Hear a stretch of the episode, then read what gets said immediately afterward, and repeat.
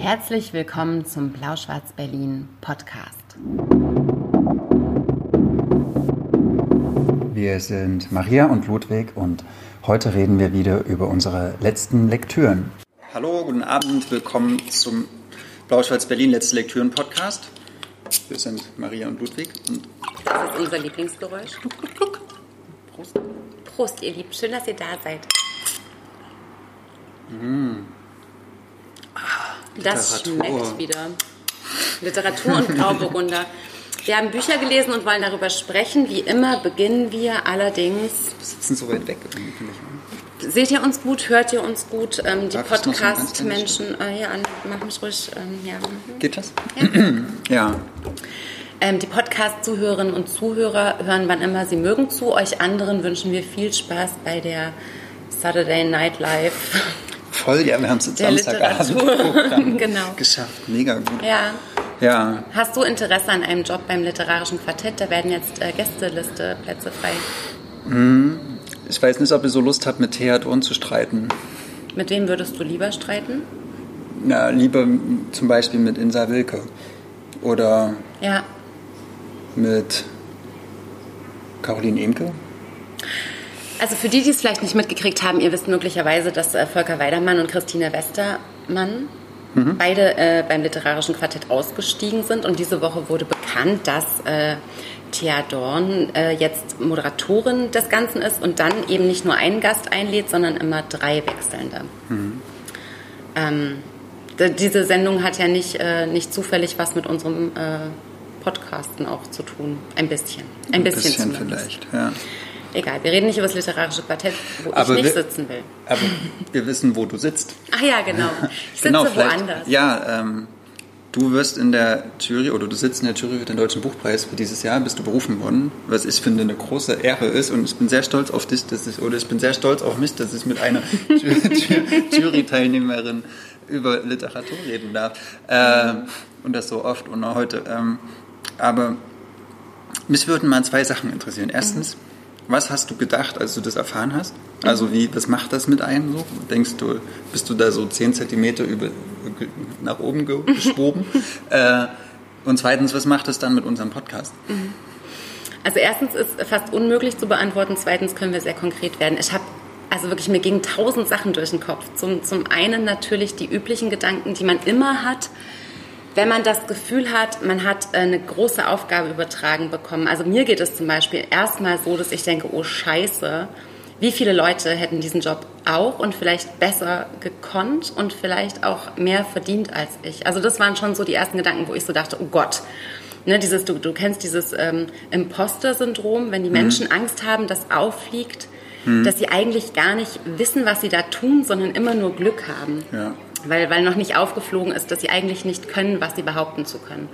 Und ich will nicht sagen, dass ich darunter leide, weil das würde nicht stimmen, aber diese ganz normalen Selbstzweifel, die einen so, in so einem Moment überfallen, die hatte ich, die hatte ich definitiv auch. Und dann, Denkst du, dass du es nicht kannst, oder? Ja, ich denke schon, das ist eine krasse Herausforderung und ich glaube, dass sich daran zeigen wird auch ganz viel, glaube ich jetzt zumindest, was ich da auch noch lernen kann, tatsächlich. Also gerade dieses, zu, zu, zu fechten über Meinungen und nicht nur zu sagen, äh, warum mir ein Buch gefällt oder warum mir ein Buch nicht gefällt, sondern das auch vor Leuten, die ja auch auf einem ziemlich hohen Niveau lesen, miteinander durchzustreiten. Und also da, da glaube ich, da werde ich schon ganz schön geprüft, habe ich auch so das Gefühl. Und, und das ist, ähm, ist aber auf der, auf der anderen Seite ist auch dieses Gefühl gewesen von, ähm, ich, ich hätte diesen Moment nicht, ich hätte das nicht ertragen, das nicht zu machen und das mit zu beobachten als mhm. Buchhändlerin im Verlauf dieses Jahres, wie die Jury bekannt gegeben wird, wie dann im August die Longlist bekannt gegeben wird, weil ich mich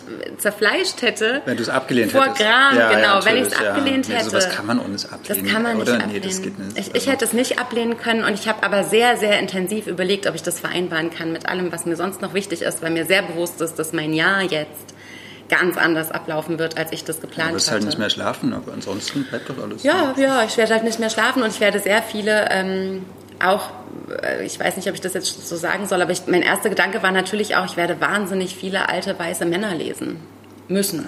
Und das war mir mhm. natürlich auch irgendwie, also meine Lesegewohnheiten sind in letzter Zeit auch sehr bewusst andere gewesen. Ich habe versucht, sehr, sehr viele Frauen zu lesen. Ich habe versucht, auch immer wieder zu gucken, was ist auf meiner literarischen Landkarte an blinden Flecken, welche Sprachen in Übersetzungen habe ich mhm. äh, gar nicht auf dem Schirm und so. Und, und das wird tatsächlich. Aber was heißt denn dann die Juryarbeit konkret?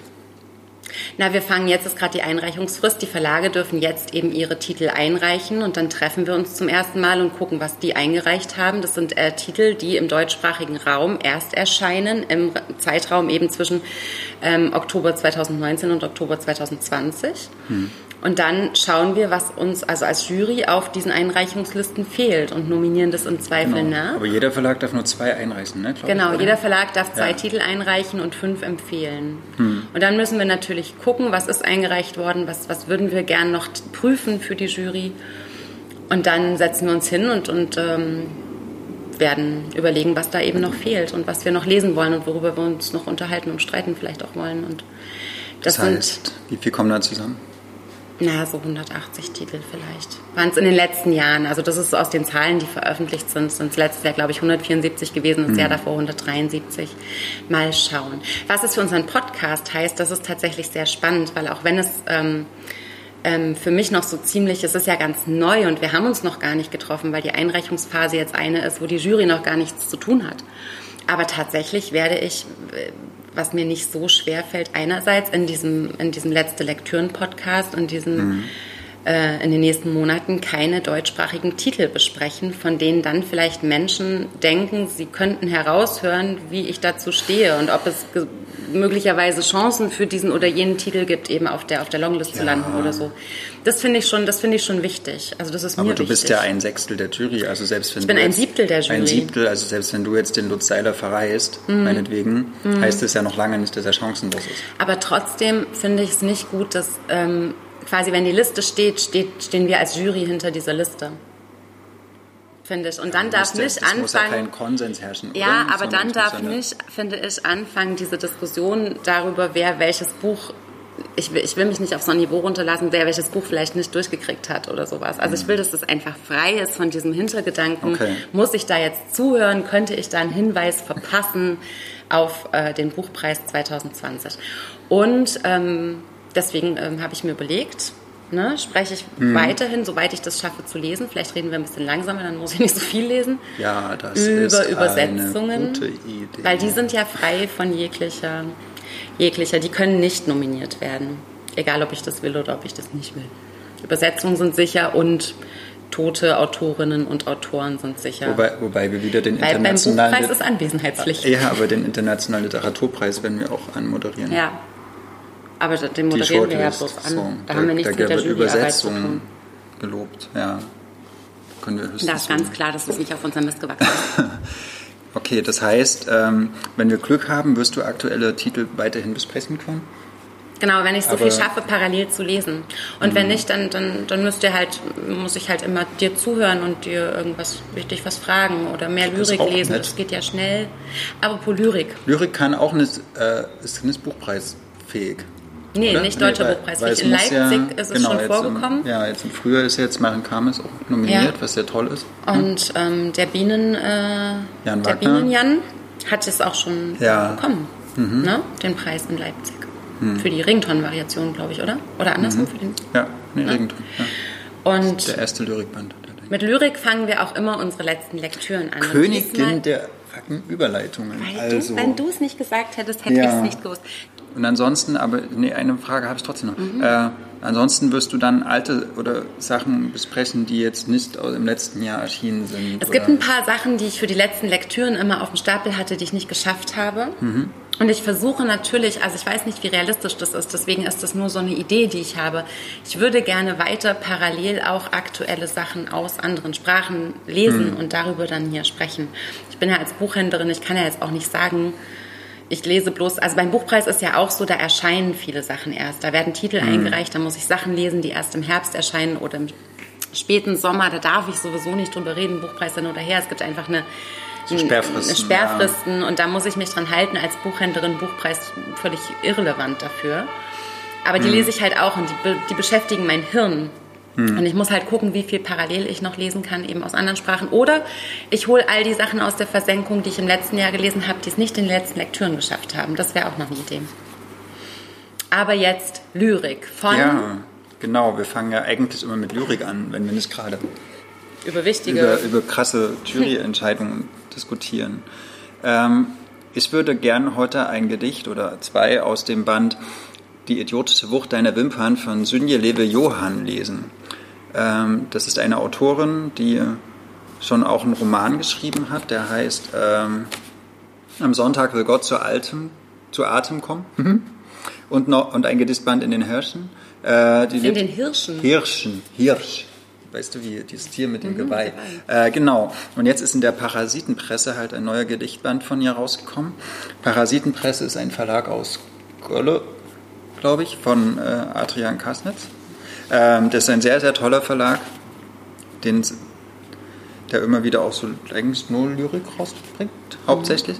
Ähm, genau, kurze Rede, langer Sinn. Äh, ich habe drei rausgesucht. Ich würde dir die drei Titel vorlesen Ja, und ich du kannst du das, weil ich habe gemerkt, dass dir das Spaß macht. Das macht mir sehr Spaß. Okay, also eins heißt Fieber, eins heißt 16 und eins heißt Flammend. Ah, 16 nicht. Also vielleicht Fieber Fieber, und dann sage ich, wie es ist und dann sage ich, ob ich noch ein zweites hören will. okay.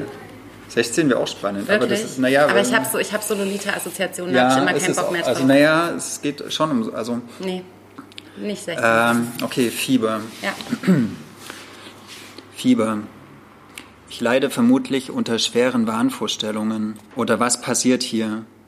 Nimm mir sicherheitshalber was gegen den Schwindel, man kann nie wissen. Irgendwie bin ich voller Gewalt. Ich trage wunderschöne Wut. Ich bin unerbittlich. Ich bin die Bombe in uns. Ich habe keine Impulskontrolle. Ich bin im Fieber. So läuft es jetzt. Ich liege auf dir. Ist es nicht genug? Mir schläft alles ein. Das liegt an der idiotischen Wucht deiner Wimpern, der Bewegung deiner Hände, der tastenden Spur deiner Lippen auf meinem Gesicht.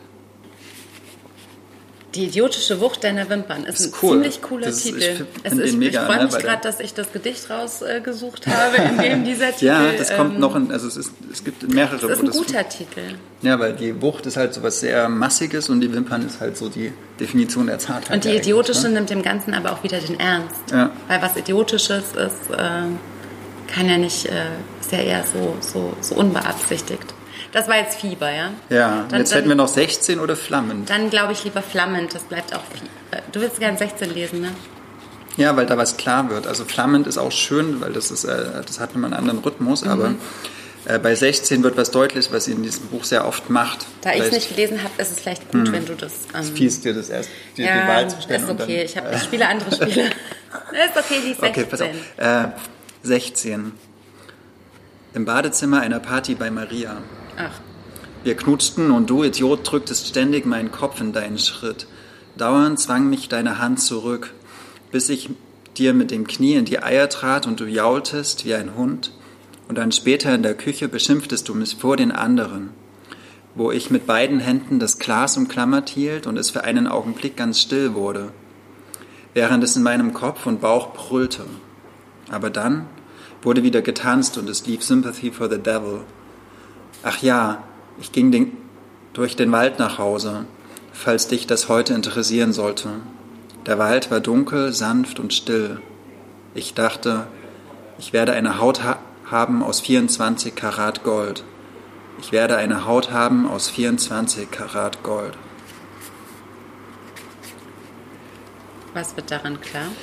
Ähm, ein Großteil der Texte hier, die heißen 16, 12, 9, 8, 13, äh, geht um Übergriffigkeit oder um eigentlich so sexuelle Gewalt oder körperliche Gewalt gegen Frauen und speziell auch gegen Mädchen.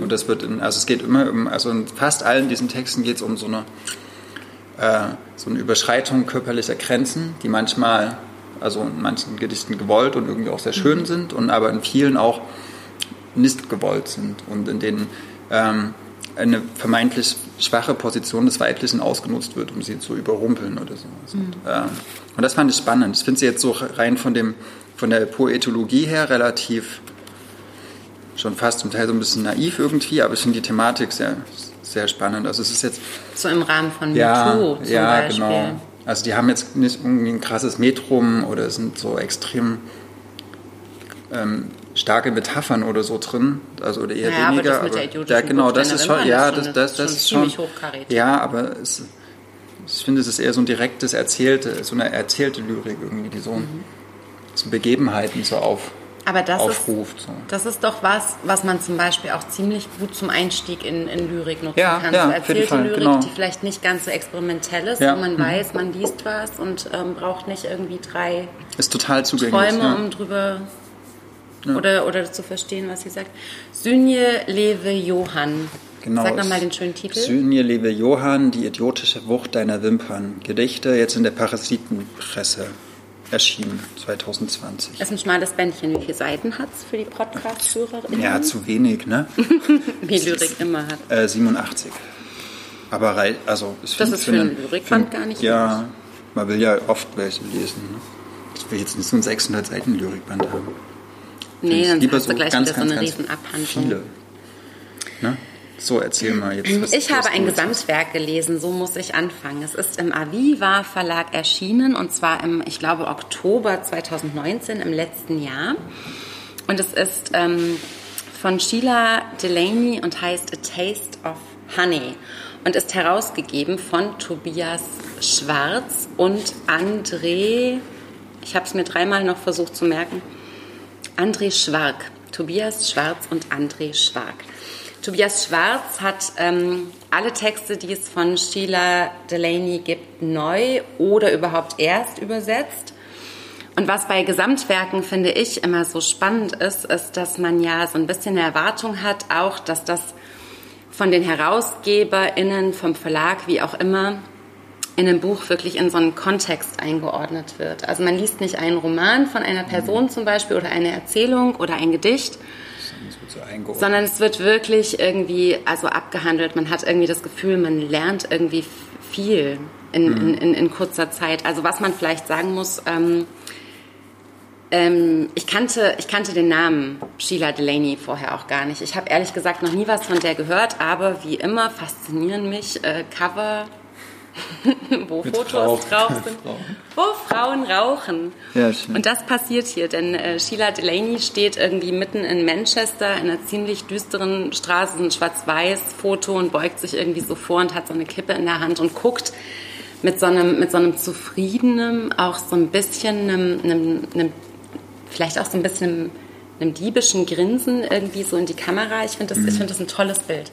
Und das hat mich ähm, bewogen, unbedingt äh, lesen zu wollen. Ähm, Wer sie war, was hat sie gemacht? Sie ist ähm, in der Zeit, äh, also wir sind in Großbritannien in den 50ern, 60ern. Sie selbst ist 38, glaube ich, geboren, genau 38 geboren, 2011 gestorben.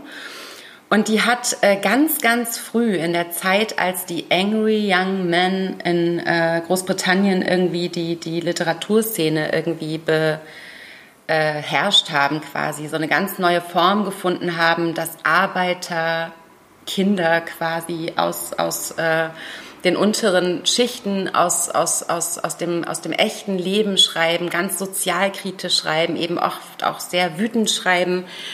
Denen wird sie äh, sozusagen nachträglich als einzige Frau zugerechnet. Und sie ist unglaublich berühmt geworden. Da war sie gerade mal 19 mit ihrem Theaterstück, nachdem auch dieses Buch benannt ist, A Taste of Honey. Da lässt sie eine junge Frau aus wirklich, also unglaublich prekären Verhältnissen, also bettelarm, äh, aber auch aus, aus äh, schwierigen Familienverhältnissen, ähm, eher ungewollt schwanger werden von einem schwarzen Matrosen. Und dann ähm, ein Theaterstück, wie gesagt, entscheidet sie sich, die Protagonistin, ähm, ja, sie entscheidet sich eigentlich gar nicht, das Wort ist ganz falsch, aber ähm, mit ihrem schwulen Freund zusammen will sie das Kind quasi aufziehen. Es gibt noch eine ganz, In den ganz... 60ern. Genau, Wow. das ist 1958, glaube ich, erschienen, da Okay, war sie ja. 19. Und ähm, sie hat da schon dran geschrieben, da war sie 17. Das erfährt man alles in diesen unglaublich guten eben Vor- und Nachworten von Tobias Schwarz und André Schwark, die sich wirklich unfassbar damit beschäftigt haben.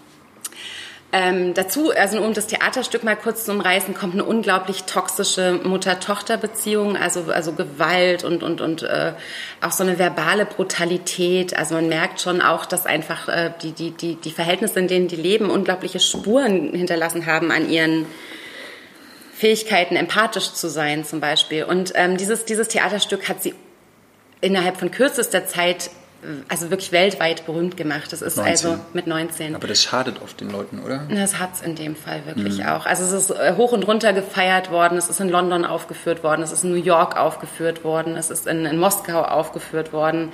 Ähm, also sie hat wirklich, wirklich so innerhalb kürzester Zeit eine, eine Riesenberühmtheit damit erlangt hat dann ein zweites Theaterstück geschrieben, äh, das heißt Der verliebte Löwe. Da kann ich kurz später auch noch mal was dazu sagen. Ich finde, das ist auch also sehr, sehr sozialkritisch, sehr wütend, sehr modern. Also für die 50er, 60er unfassbar modern, sehr feministisch. Also ganz, ganz großartige Szenen, tolle Passagen und auch für ein Theaterstück, du weißt ja, also sie sind beide eher nicht so plotgetrieben. Ne? Mhm. Es passiert keine stringente chronologische Entwicklung. Mhm. Ähm, und in diesem zweiten, in der verliebte Löwe zum Beispiel, wo sich so zehn Personen, die eigentlich, also viele auch einer Familie zugehören, ähm, eher so im Alltag unterhalten und man dann aus ihren Gesprächen rausfindet, wie prekär ihre Situation ist und wie dramatisch ihr Leben eben auch in Manchester ist, in äh, in den 50er, 60ern Arbeiterklasse, du weißt schon, ne? Also so ein, so ein Theaterstück, wo du eigentlich mhm. zehn gleichwertige ProtagonistInnen mhm. hast. Das ist mega, mega spannend, mega modern. Das wurde wahnsinnig verrissen von der Presse. Das wurde also richtig, richtig ja, von böse. Von diesem alten Establishment wahrscheinlich, ja. ne? Die dann sagen, man darf keine Unterschichten auf der Bühne darstellen. Ja, ja, und auch von, von Leuten, die ihr dann, also selbst die, die, die Regisseurin, die ihr erstes Theaterstück wirklich gefeiert hat und auf die Bühne gebracht hat und ihr sehr, sehr zu Bekanntheit verholfen hat, die hat das also abgelehnt und und, also auch böse abgelehnt und hat ihr quasi unterstellt, sie sollte doch noch mal ein bisschen Ibsen lesen, damit sie bitte mhm. noch mal richtig Theaterstücke schreiben lernt. Und ich glaube, das wäre das Schlimmste gewesen, was, was Sheila Delaney hätte machen können, sich an Ibsen zu orientieren, mhm. weil sie hat was ganz anderes im Sinn gehabt. Zumindest ist sie dann in der, in der, in der, in der Art wie so ein bisschen in der Versenkung verschwunden. Sie hat ähm, noch Erzählungen geschrieben, einige sind äh, Drehbücher, also damit hat sie quasi ihr Leben finanziert mhm. und viele davon wurden auch mit Preisen ausgezeichnet, aber es ist eben nichts mehr übrig geblieben von diesem Pionier. Also das Feuilleton hat sie zu so einer Pionierin erklärt und da war sie einfach ihrer Zeit so weit voraus, dass die Zeit überhaupt nicht verstanden hat, was sie da, was sie da tut und was sie da kann. Und ähm, in Deutschland ist, ist Sheila Delaney quasi unbekannt, völlig unbekannt geblieben, obwohl Peter Zadek irgendwie 2006 auch A Taste of Honey nochmal auf die Bühne gebracht hat. Mit, mit Julia Jentsch in der mhm. Hauptrolle. Mhm. Ich glaube auch Eva Mattes hat die Mutter Hier in Berlin, gespielt. Oder? Ähm, oder in Hamburg vielleicht. Okay. Und ähm, das war aber auch ein totaler, also ein totaler Flop kann man glaube ich nicht sagen, aber es hat nicht dazu geholfen, dass Sheila Delaney irgendwie bekannt geworden ist. Das hat jetzt langsam, schafft es, dieses Buch im großartigen Aviva Verlag. Also ich muss mal kurz sagen, der Aviva Verlag von Britta Jürgs macht sich so verdient und also wirklich entdeckt wieder und, und gibt der Öffentlichkeit wieder Autorinnen von, ähm, also die, die in frühen Zeiten schon unglaublich gute, moderne, aufregende Sachen gemacht haben. Autorinnen, die wir fast vergessen haben, die wir nicht auf den Schirm bekommen haben, die zum Teil es nicht auf den deutschen Markt geschafft haben, weil es keine Übersetzungen mutige gab. Mutige Autorinnen. Ne? Ja, oder auch mutige Frauen, die dann in Porträts beschrieben werden. Ein sehr feministischer Verlag, ein sehr... Ähm, also, also ein tolles, tolles Haus auch. Und dass die es geschafft haben, dieses 400 Seiten, also ich will es fast Opus Magnum nennen, weil diese acht mhm. Erzählungen, die im Buch vorangestellt sind, obwohl sie später erschienen sind, hat der Verlag entschieden, er startet nicht mit dem Theaterstück. Ich habe also ganz wenig Theaterstücke in letzter Zeit Ja, das gelesen. wollte ich gerne wissen, wie... Ähm, das macht man ja eigentlich wirklich selten so, ja. ne? außer man hat jetzt was mit dem Theater zu tun, sonst liest man ja keine Dramen. Äh, wie, wie, wie ließ sich das lesen? Ich habe letztes Jahr, ich komme äh, gerade nicht auf den Titel, erinnerst du dich im Weidler Verlag, Dagny... Hm, ähm, Dagny Juel? Genau, ja. Dagny Jühl. Die hat ja auch... Was mit Flammen. Genau, die hat ja auch, da gab es ja auch ein Gesamtwerk im Weidle mhm. Verlag. Das waren nur 84 Seiten, das bestand aber auch aus kurzen Theaterstücken, aus Lyrik und mhm. aus wenigen Erzählungen. Und da habe ich das erste Mal jenseits der Schulzeit bewusst Theaterstücke gelesen und war da eigentlich schon total begeistert und habe gedacht, das ist ein Medium, was irre toll ist. Mhm. Also was wirklich was mit einem macht. Und das, ähm, also ich habe mich hier wirklich chronologisch durchgearbeitet, habe mit den Erzählungen angefangen, obwohl ich unglaublich Lust auf das Theaterstück hatte Also gerade auf dieses Namen, also titelgebende ja. Taste of Honey. Und dann muss ich sagen, das war eine große, große Bereicherung. Mhm. Also diese Erzählungen sind, da sind also es sind acht insgesamt. Davon ist ungefähr die Hälfte wirklich großartig und die andere immer noch wichtig und gut, um ihr Werk irgendwie einzuordnen.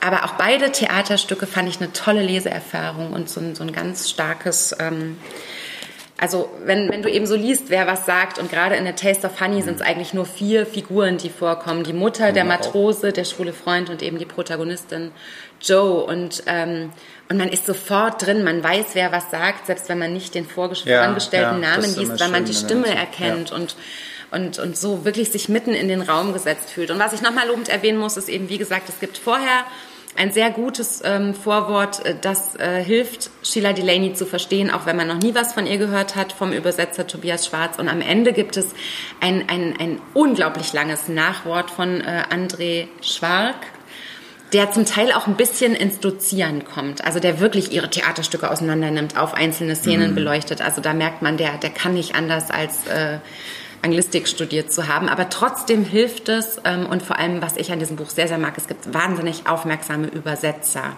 Fußnoten die Tobias Schwarz gemacht äh, hat. Also auch so zu vielleicht politisch nicht ganz eindeutigen. Wir hatten das Thema ja erst im letzten Podcast, wo ich immer schwierig finde, wenn was übersetzt wird, was nicht ähm, vielleicht auch irgendwie erklärt wird in einem Anhang oder so. Und mhm. das ist hier, also erstens gibt es da nichts, was ich schlimm fand. Um es mal ganz banal zu sagen. Und das, was vielleicht ein bisschen schwierig war, das wird ganz toll übersetzerisch eingeordnet und erklärt. Das hat mir sehr, sehr gut gefallen. A Taste of Honey von Sheila Delaney aus dem Englischen übersetzt von Tobias Schwarz. Aviva Verlag. Alles richtig gemacht. Alles richtig gemacht, mhm. Britta Jürgs. Genau. Hat auch eine gute Presse bekommen. Ja, zu Recht. Aber es könnte noch ein bisschen mehr geben, weil ich finde, es ist echt echt ein bahnbrechendes Ding. Mhm. Ja. Etü. Ja, ich äh, wollte eigentlich mit etwas anderem weitermachen, aber ich finde, das passt jetzt irgendwie, das schließt so gut an. Ähm, ja. Und zwar habe ich jetzt dieser Tage gelesen, ähm, Ellie Smith, Herbst, übersetzt. Aus dem Englischen von Sylvia Moravet. Genau. Ähm, äh, das ist der erste Teil einer, eines Jahreszeitenprojektes. Im Englischen ist das 2016 erschien Herbst, äh, 2018 ist Winter erschienen und 2019 jetzt Frühling. In deutscher Sprache ist es halt das erste aus diesem Projekt. Ich will gar nicht so viel erzählen, weil ich gar nicht so begeistert war davon. Ähm, nur so ganz grob, es geht um eine Frau, die Erzählerin, die irgendwie, ich glaube, wahrscheinlich so in den 70er Jahren oder sowas geboren ist und die ja als er lebt ohne, wird, wächst ohne Vater auf. Die Mutter ist eigentlich eine ziemlich, ziemlich blöde Mutter. Also die, die also macht in der Erziehung eigentlich alles falsch, was man falsch machen kann. Äh, und lässt diese Tochter auch oft alleine und so kommt sie, lernt diese Tochter irgendwann einen Nachbarn kennen, der ungefähr 60 Jahre älter ist als sie. So ein Alter erfährt man sehr spät, irgendwie schwuler Poet, Kunstsammler, irgendwie sowas. Äh, Unidozent, habe ich mir so vorgestellt, mhm. ein, ein, sehr, sehr belesener, sehr weiser, sehr kluger Mann. Und, mit, und er wird so ein bisschen so wie ihr Wahlgroßvater.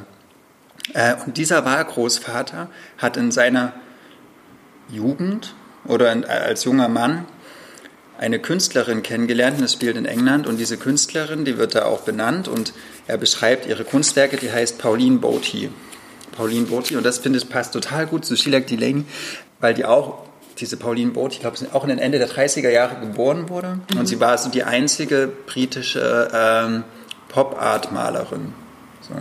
Ähm, hat in, mit Anfang 20 hat sie angefangen zu malen und ganz, ganz, oder schon früher wurde sie so berühmt und hat ganz viel gemalt und wurde da auch mal eine Zeit lang sehr beachtet. Sie hat so Bob Dylan irgendwie nach Großbritannien geholt und sowas. Und also sie war wirklich so ein, so ein Zentrum der britischen Pop-Art. Äh, und irgendwann ist sie schwanger geworden und beim, bei diesen Schwangerschaftsvoruntersuchungen hat man, äh, da war sie 28, äh, wurde festgestellt, dass sie Krebs hat.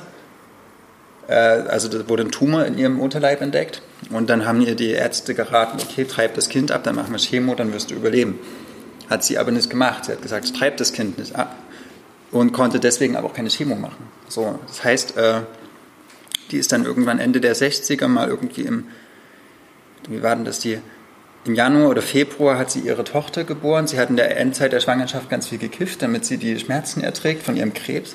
Äh, und sie ist zwei Monate später gestorben. Mhm. Also die Tochter ist dann mit Ende 20 irgendwie, hat sie sich dann mit einer Überdosis umgebracht. Also irgendwie eine sehr, sehr tragische Geschichte. Und diese Pauline Bothi äh, ist wie vergessen worden. Also ihre Werke standen irgendwie 30 Jahre lang in irgendeiner Garage und sowas und wurden in den 90ern ein bisschen wiederentdeckt.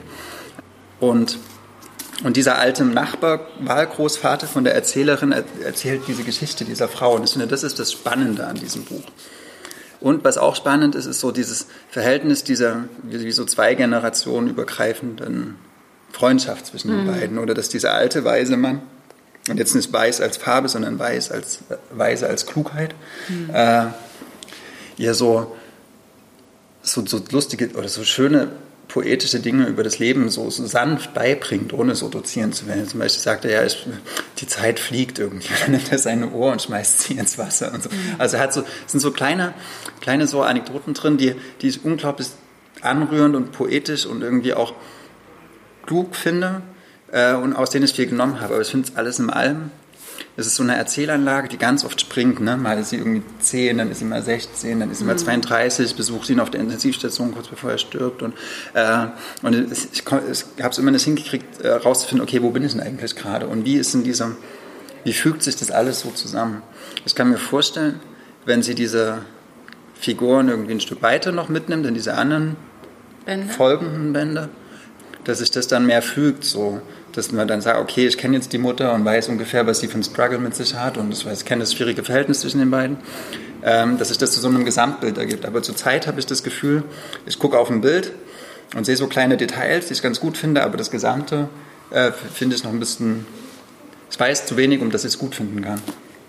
So hatte ich das Gefühl beim Lesen. Und deswegen äh, bin ich nicht zu einem richtigen Leseflow gekommen, aber die Entdeckung von Pauline Bothi über dieses Buch fand ich, äh, Notiz äh, fand ich wahnsinnig interessant. Also alleine dafür, um, um diese Künstlerin irgendwie mal so zu kennenzulernen, äh, fand ich es gut. Aber ja, man hätte zum Beispiel als Verlag auch ein Bild von dieser Pauline Bothi aufs Cover machen können und nicht so diesen diese trutschige Aquarell.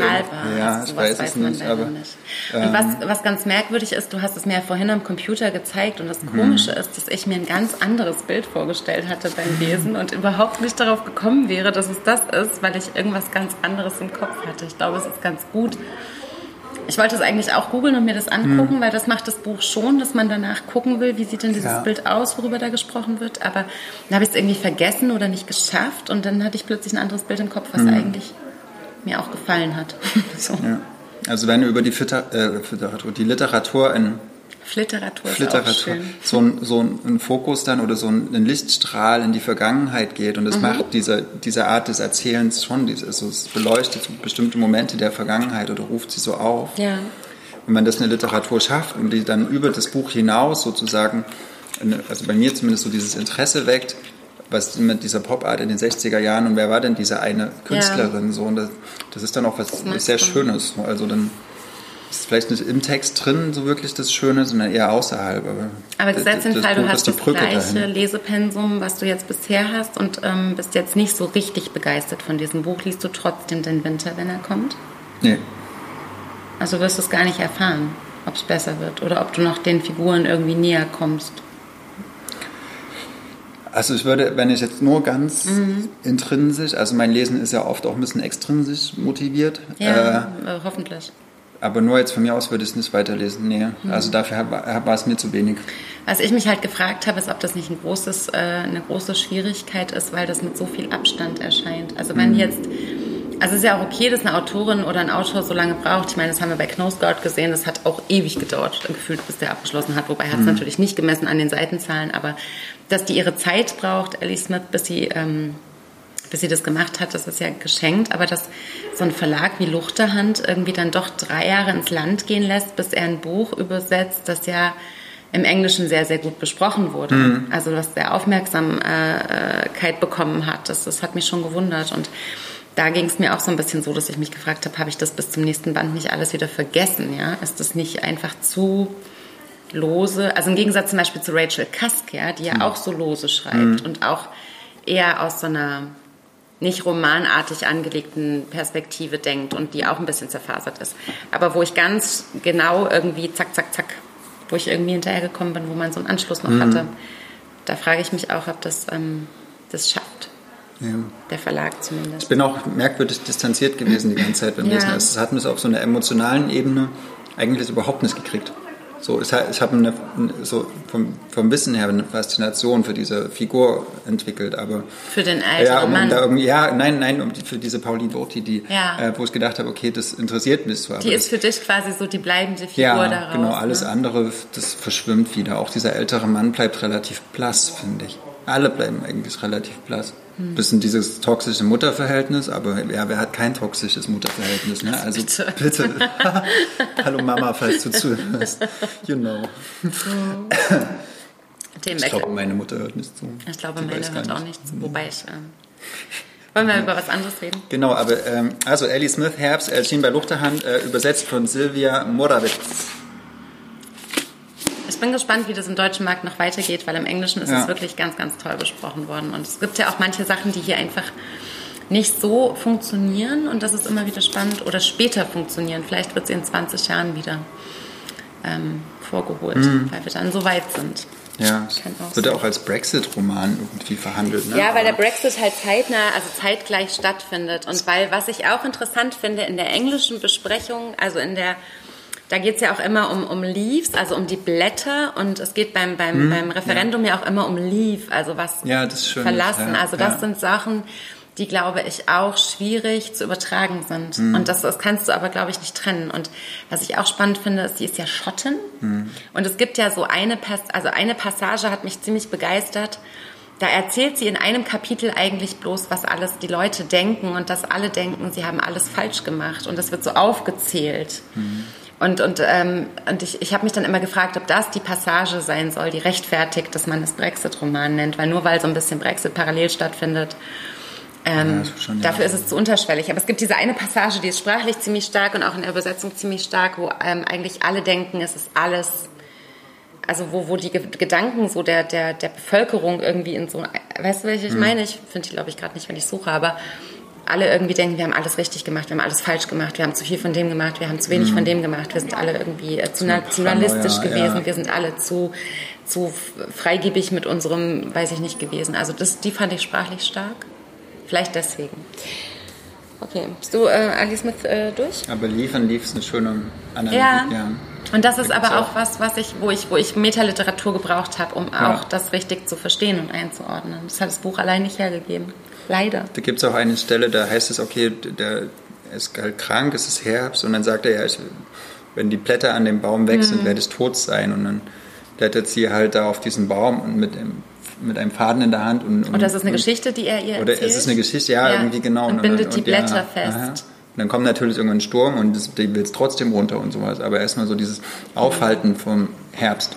So mhm. dieses Not Leave, keine Ahnung. So, mhm. Das ist vielleicht Vielleicht gibt, kann man mehr aus diesem Text rausholen als das, was ich jetzt gerade so skizziert habe. Hast du es sehr am Stück gelesen oder hast du es? Ja, relativ, also so in drei, vier mhm. Tagen. Es liest sich auch fluffig, es ist auch ein super schlechter Satz. Ne? Also das weiß nicht, das sieht aus wie, ein, wie so ein Anaconda-Satz. Irgendwie ich war, weiß nicht, so. Ja. Also finde ich überhaupt nicht Aber vielleicht schön. ist es auch, weil die Gedanken doch eher so lose und ja, verstreut sind. es ist mir zu luftig irgendwie. Naja, das egal, das ist so gestaltet. Erzähl mal, was hast du ähm, denn Erzähl jetzt? du mal was zum Gastland äh, der diesjährigen Buchmesse Kanada und wo hm. du hinfährst. Ja, nach Kanada. Wohin hm. nach Kanada? Nach Que Que Quebec. Quebec. Man sagt nicht Quebec, man sagt nee, Quebec. Man sagt Quebec. Quebec, genau. Ja, ich habe die. Da parlez-vous alle français. Ähm, die, das Gastland Kanada hat ja, äh, genau, die sind dieses Jahr in Frankfurt auf der Buchmesse, ist Kanada Gastland. Und die haben letztes Jahr schon äh, Verlegerinnen und Verleger eingeladen, um da das, die Literatur in Kanada kennenzulernen. Und ähm, in diesem Jahr zur Buchmesse in Quebec, die ist im April, haben sie entschieden, dass äh, auch ein paar BuchhändlerInnen aus Deutschland da mal hinkommen sollen, um die Literatur da kennenzulernen. Na, da haben sie und, mich bestimmt sofort gefragt, oder nein? Ähm, und da, genau, und du warst gerade nicht am Telefon. Äh, genau, und ich darf da jetzt mit hinfahren. Das finde ich sehr schön, als einer von zwölf Buchhändlern. Bist du schon mal über den Atlantik geflogen? Nö, Nee, ich wollte auch mit, äh, so, mit so einem, wie heißt das? Katamaran wollte ich rüberfahren. Ich brauche ein bisschen Urlaub. Ja, ist total. Ich, ich kommst dann in sechs Wochen genau, wieder, oder? mit der hier Queen Mary wollte ich rüber. Also du fährst nach hm. Kanada und triffst dann Verlage und Genau, wir gehen auf die Buchmesse und, und ich gucke mir ein paar Verlage an, ein paar äh, lernen AutorInnen kennen. Schön. Genau. Und jetzt lerne ich noch Französisch schnell. Bis, das ist überhaupt kein Problem. bis April, das schafft man, glaube ich, schon ganz gut. Ne? Mhm. Äh, genau, dieses Quebec Französisch. Nee. Frosch im Hals, red bitte weiter. Ich freue mich da sehr drauf, weil ich wirklich zugeben muss, dass ich fast nichts von der kanadischen Literatur kenne. Ne? So, Edward hast du gelesen? Ja, das ist ein Edward und ähm, mhm. wie heißt sie denn? Die Nobelpreisträgerin. Alice Munro? Ja, diese Kanadierin. Vor 18 Jahren. ja, genau. Und die sind ja weiter aus dem äh, anglo-kanadischen Raum. Mhm. Und mein, einer meiner Lieblingsautoren ist ja Regine Ducharme. Und der kommt aus also aus dem franco-kanadischen Bereich. Äh, der ist aber schon tot, oder? Der ist aber le leider schon sehr tot seit, seit 2013. Den werde ich also nicht mehr kennenlernen. Aber ansonsten kenne ich gar nicht so viel hm, wirst du kanadische viel Literatur. Und deswegen und sagen, freue ich mich da wahnsinnig drauf. So, weil ich glaube, das ist ja schon eine, äh, mhm. eine Literatur, die man auch entdecken kann. Und das ist auch das Schöne an den Gastlandauftritten immer, dass man Gut, letztes Jahr Norwegen, muss ich sagen, hatten wir ja schon relativ viel auch auf dem Schirm schon mhm. vorher, weil einfach Erst das näher sei Dank. Genau. Ähm, aber jetzt Kanada, da, da kann ich mich wirklich ganz, ganz neu beflecken lassen. Beflügeln. Beflügeln, also ja. Das ist, mein, Inspirieren. Erzähl mal, was hast du? Du musst auf jeden Fall ein Buch lesen, bevor du nach Kanada fährst. Was ich jetzt gelesen habe, und du darfst es hinterher sofort mitnehmen. Es ist von Tanja Tagak und heißt Eisfuchs, ist im Kunstmann Verlag erschienen und aus dem Englischen allerdings von Anke Caroline Burger übersetzt. Und dazu muss man vielleicht zwei Sachen sagen. Ist leider dreckig geworden, nimmst du es trotzdem. Ja. Es hat einen kleinen Fleck. Aber das kann der Podcast nicht sehen. Es hat einen wunderschönen roten Farbschnitt und, das muss ich ablesen, es hat einige wenige, also wirklich sehr, sehr minimalistische Illustrationen von James, würde ich sagen. Hernandez. Und ich zeige das mal kurz den Instagram-ZuschauerInnen. Habt ihr gesehen, habt ihr gesehen. Ist sehr schön gestaltet. Es ist wirklich sehr schön gestaltet. Hat der Kunstmann Verlag alles Hast richtig gemacht. Dass du tot irgendwie findest, weil weiß geht nie, aber... Nee, aber ich finde, in der Kombination geht es irgendwie schon. Also was mich so ein bisschen bewogen hat, auch, dass ich das unbedingt lesen will, weil du Norwegen gesagt hast. Mir ist mhm. etwas hängen geblieben und ich weiß nicht, ob ich das hier offiziell sagen darf. Aber mir ist von, es gab ja diese Anthologie Heimatland, glaube ich, herausgegeben von Mette Marit und irgendeinem norwegischen Schriftsteller. Da sollten die wichtigsten norwegischen ErzählerInnen versammelt sein mit jeweils einer Geschichte. Und äh, eine Person, die damit beteiligt war, die ich jetzt nicht nennen will, weil ich nicht weiß, ob sie damit einverstanden wäre, hat mir gegenüber mal so angemerkt, dass sie es sehr, sehr schade findet, dass da kein einziger Text einer samischen Autorin oder eines samischen mhm. Autors drin stattfindet. Also die indigene Minderheit. Genau, und das hat mich ziemlich beeindruckt, ja. weil das ist mir gar nicht aufgefallen. Ne? Ich habe diese Heimatland-Anthologie gelesen, ich habe die gesehen, ich fand die hübsch, ich habe gedacht, ach, das ist ja toll, so ein vielstimmiger Kanon von jungen, alten, dicken, dünnen. Mhm. AutorInnen und dachte, ach, Mette Marit, hast du wieder alles richtig gemacht? Nein! Einfach mal die indigene Minderheit äh, vergessen. Wahrscheinlich. War noch nicht mal böse Absicht. Wahrscheinlich einfach vergessen. Und ähm, im, im, im Zusammenhang mit Tommy Orange, äh, einem der Native Americans, der letztes Jahr mit äh, Dort, Dort mein, mein literarisches Herz sehr beflügelt hat, begeistert hat, was auch immer, ähm, habe ich gedacht, da werde ich jetzt mal irgendwie besser drauf aufpassen. Und äh, Tanja Tagak ist tatsächlich Inuit und lebt in Nunavut, also im, im nördlichen Kanada, im Prinzip an der arktischen, am arktischen Ozean. Und äh, was ich dem Kunstmann Verlag kurz vorwerfen muss, ist, dieses Buch klingt laut Klappentext so ein bisschen wie das, wofür ich mich jetzt eigentlich schämen müsste, nämlich so eine etwas verkitschte, ähm, die Inuit erzählen euch mal, wie ihr Leben ist. Geschichte, ne? weil es, es ist irgendwie so, ähm, auf, dem, auf, dem, auf dem Klappentext steht dann so, der Winter ist vorbei und damit die Zeit, die die Kinder im Haus verbringen müssen, weil es draußen bitterkalt ist, hoch im Norden Kanadas, am Rande des Eismeers. Im Frühling haben die Kinder das Städtchen in der Hand, streunen auf der Suche nach Abenteuern durch die Straßen und durch die Tundra und so weiter. Also ich habe gedacht, ich krieg da so ein bisschen, ich lerne mal so ein bisschen, habe ich ganz dumm und das ist mir jetzt auch peinlich gedacht, ich lerne mal so ein bisschen, wie die Inuit da im, im, im kanadischen Norden leben und, und was man vielleicht so bedenken muss. Und dieses Buch ist, äh, habe ich schon gesagt, äh, grandios übersetzt von Anke Caroline Burger, eine, eine Wucht, die in eine völlig andere Richtung geht. Und ähm, bitte? Welche denn? Naja, also das fängt damit an, dass das äh, eine, eine, eine ganz, ganz, also man muss vielleicht dazu sagen, Tanja Tagak ist auch Sängerin. Ich wollte eigentlich vorhin noch mal ein paar Lieder von ihr anhören, weil ich gedacht habe, ich will unbedingt wissen, wie die singt, weil die muss eine völlig also es, es, muss, es muss so eine Frau sein, die auch auf so Künstlergrenzwegen wandelt, mhm. habe ich so das Gefühl so ein bisschen. Die hat ganz lose Texte geschrieben, die teils sich so ein bisschen biografisch lesen, dann unglaublich, also es sind auch immer, jedes Kapitel ist, äh, ist beendet mit einem Gedicht. Also, mit, also in jedem, äh, jedes Kapitel endet mit einem Stück Lyrik. Einfach Ach, so. Und das, das passt sich ganz, ganz... Ähm, hm selbstverständlich, man hat nicht das Gefühl, oh, dieses Kapitel ist zu Ende und jetzt lese ich ein Stück Lyrik, sondern das geht so ineinander über und unter die Haut und so unterschwellig durch. Und ähm, was mich so ein bisschen ähm, überrascht hat, ist die Wucht, mit der mich der Inhalt getroffen hat. Weil das ist weit entfernt von irgendwie so ein bisschen äh, klischeebehafteter, äh, native, verromantisierter Vorstellung. Es geht ganz, ganz viel auch um Gewalt, um den um sexuelle Gewalt, um, um den, den, den Verlust der Selbstbestimmung, um äh, also es fängt irgendwie 1975 an und sie erzählt tatsächlich aus der Perspektive der, der Kindheit der Protagonistin. Ähm, obwohl sie 1975 erst geboren ist, die Autorin ist die Protagonistin in diesem Buch irgendwie schon so im, im, im Schulalter. Also sie ist der Zeit irgendwie so ein bisschen vorausgegangen dann und erzählt auf also ganz intensive Weise auch ähm, einfach von, von Brutalität im Frauenleben. In, in, in so einer Dorfgemeinschaft oder was, aber.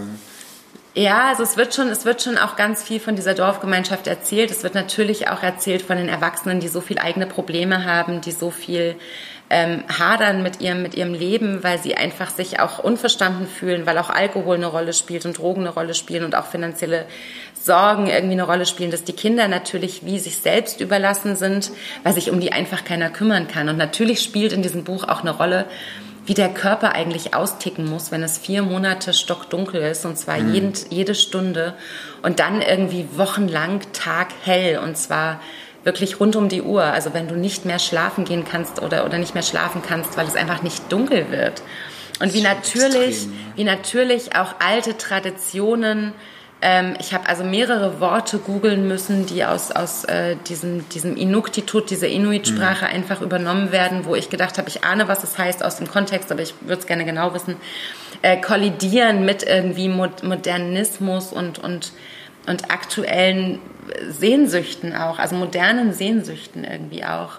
Und, und was es aber auch noch macht, und das macht dieses Buch, finde ich, unglaublich stark und sehr, sehr lesenswert, ist dieser die hat überhaupt keinen Anspruch auf irgendwie diese, diese Kitschprosa, mhm. sondern die macht dann also Ausflüge in die Mythologie, da musste ich wirklich schlucken. Also die, die, die Protagonistin wird irgendwann schwanger, es wird irgendwie erst beim, beim ganz lange drüber nachdenken klar, was das für eine Vergewaltigung ist, die sie ganz anders schildert, nämlich in so, einem, in so einer Metapher schildert.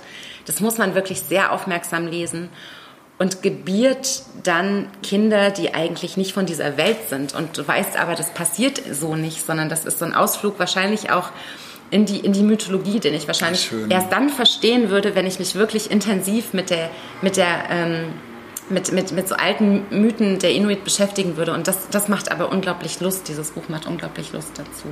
Und es muss also eine übersetzerische Meisterleistung gewesen sein, das irgendwie ins Deutsche zu bringen. Und das hat Anke Caroline Burger, ich wiederhole das nochmal, beeindruckend geschafft.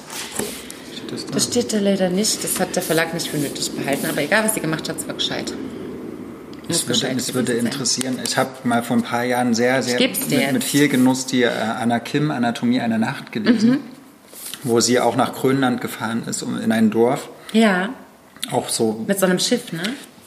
Genau, und da ging es halt um den Konflikt zwischen den Dänen, die halt Grönland kolonialisiert haben mhm. und der äh, indigenen ja. äh, Bevölkerung dort. Und und da, da gab es einerseits ganz viel so, so Naturbeschreibungen, die unglaublich gut waren. Äh, also wie, wie das Eis und wie, wie der Himmel in der ist das in, Polarlicht genau und, und sowas. sowas, Also ne? Natur Mhm. ist natürlich irgendwie so einer der Hauptprotagonisten, wenn man da hochgeht und über sowas schreibt. Und das andere war aber, dass sie so eine ganz krasse Postkolonialismuskritik eigentlich angelegt hat. Also ähm, wie, wie praktisch die Dänen den, das, den kompletten Lebensstil der Bevölkerung dort verändert haben, dadurch, Ja. dass sie irgendwie den, den Häuser gebaut haben und den Alkohol hingebracht haben und Fabriken gebaut haben und ihren- ihre natürlichen Lebensräume so wie zerstört haben. Ja, aber Spielt ja auch, das hier ge- geraubt haben. Genau, spielt das hier auch eine Rolle oder ist es eher eine homogene Gesellschaft, die in, in, in sich halt Struggle hat? Oder Na, das, auch also es Blick wird ganz außen? wenig Gesellschaft im Allgemeinen betrachtet. Man sieht halt, also man lernt diese Protagonistin kennen und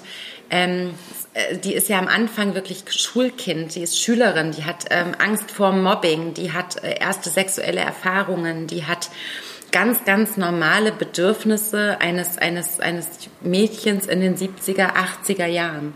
Und was an, an Gesellschaft stattfindet, was auch an, an, an der Elterngeneration stattfindet, das erfährt man oft nur durch ihre, durch ihre Ohren und ihre Augen und weiß oft auch gar nicht einzuschätzen, was das, Das bedeutet. naive Wahrnehmung. Nicht immer, aber, aber zumindest die ersten Kapitel ähm, sind so, dass wenn sie dann zum Beispiel erzählt, wie irgendwie sich, sich irgendwelche Erwachsenen in der Wohnung blutig prügeln und das, das Mädchen sich in so einen Wandschrank flüchtet und dann der Onkel kommt und blutüberströmt sagt, ja, ja, bleib mal da und man gar nicht richtig versteht, ähm, was, was sie da meint. Und es, es, es finden keine, also quasi kol kolonialistischen Okay, äh. Sachen von Mhm. außen statt. Aber Okay. ähm, was ich auch noch spannend fand, ist, dass dieses Buch irgendwie den für die verschwundenen und ermordeten indigenen Frauen und Mädchen Kanadas und für die Überlebenden der Residential Schools, Mhm. denen ist dieses Buch gewidmet. Und das ist die politische Botschaft, die, glaube ich, ähm, also die muss man sich sehr, sehr aufmerksam erlesen, weil man in diesen ganzen Mythen sich so wie so versumpfen lassen kann. Mhm. Okay.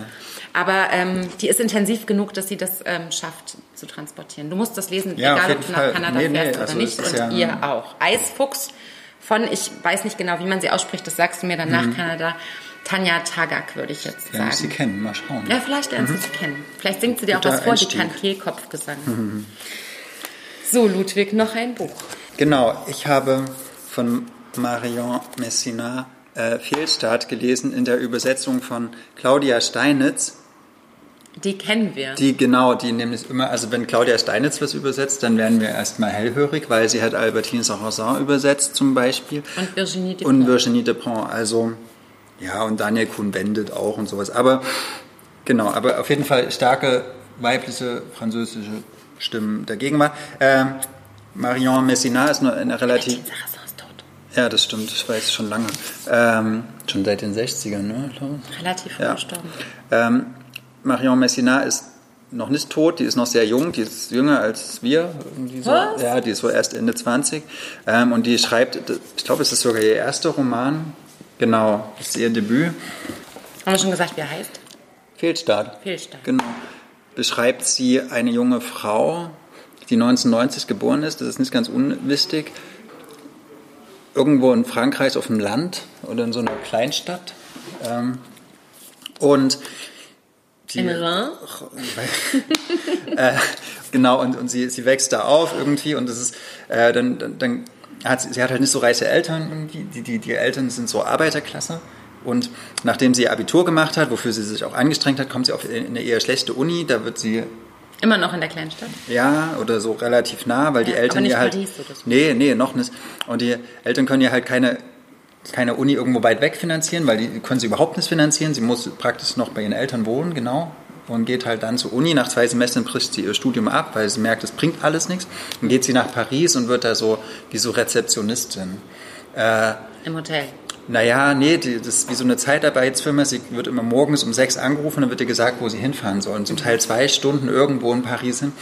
Äh, und so erzählt sie aus der Perspektive dieser jungen Frau, ähm, wie eigentlich dieses, diese neoliberale Gesellschaft oder dieser Kapitalismus, der eigentlich die die Stärken immer stärker macht und die Schwachen immer schwächer. Äh, was der für eine Auswirkung hat für halt diejenigen, die durch diesen Kapitalismus benachteiligt werden. Also das ist ja was, was die französische Literatur sehr auszeichnet. Ähm, so dieses viel, viel stärkere Klassenbewusstsein. Ne? Die Was Deutschen ja holen so, gerade auf. Die, genau, die Deutschen holen gerade ein bisschen auf, aber sowas, zum Beispiel jetzt Didier Ribon natürlich so auf der Sachbuchseite gemacht hat, aber auch Nicolas Mathieu auf der Romanseite, so dieses Oder Edouard Louis. Genau, so diese, diese Unterschiede in den Klassen so literarisch äh, zu, zu fokussieren und aufzuarbeiten, aber auch die, die in den ganzen, die ganze Tragik, die in dieser, in dieser Klassenstruktur herrscht. Ne? Dass wenn du mit solchen Eltern halt oder wenn du in eine, in eine Familie hineingeboren wirst, die wo die Eltern dir halt keine gute Uni finanzieren können, dann wird dein eigenes Leben mit hoher Wahrscheinlichkeit sehr beschissen.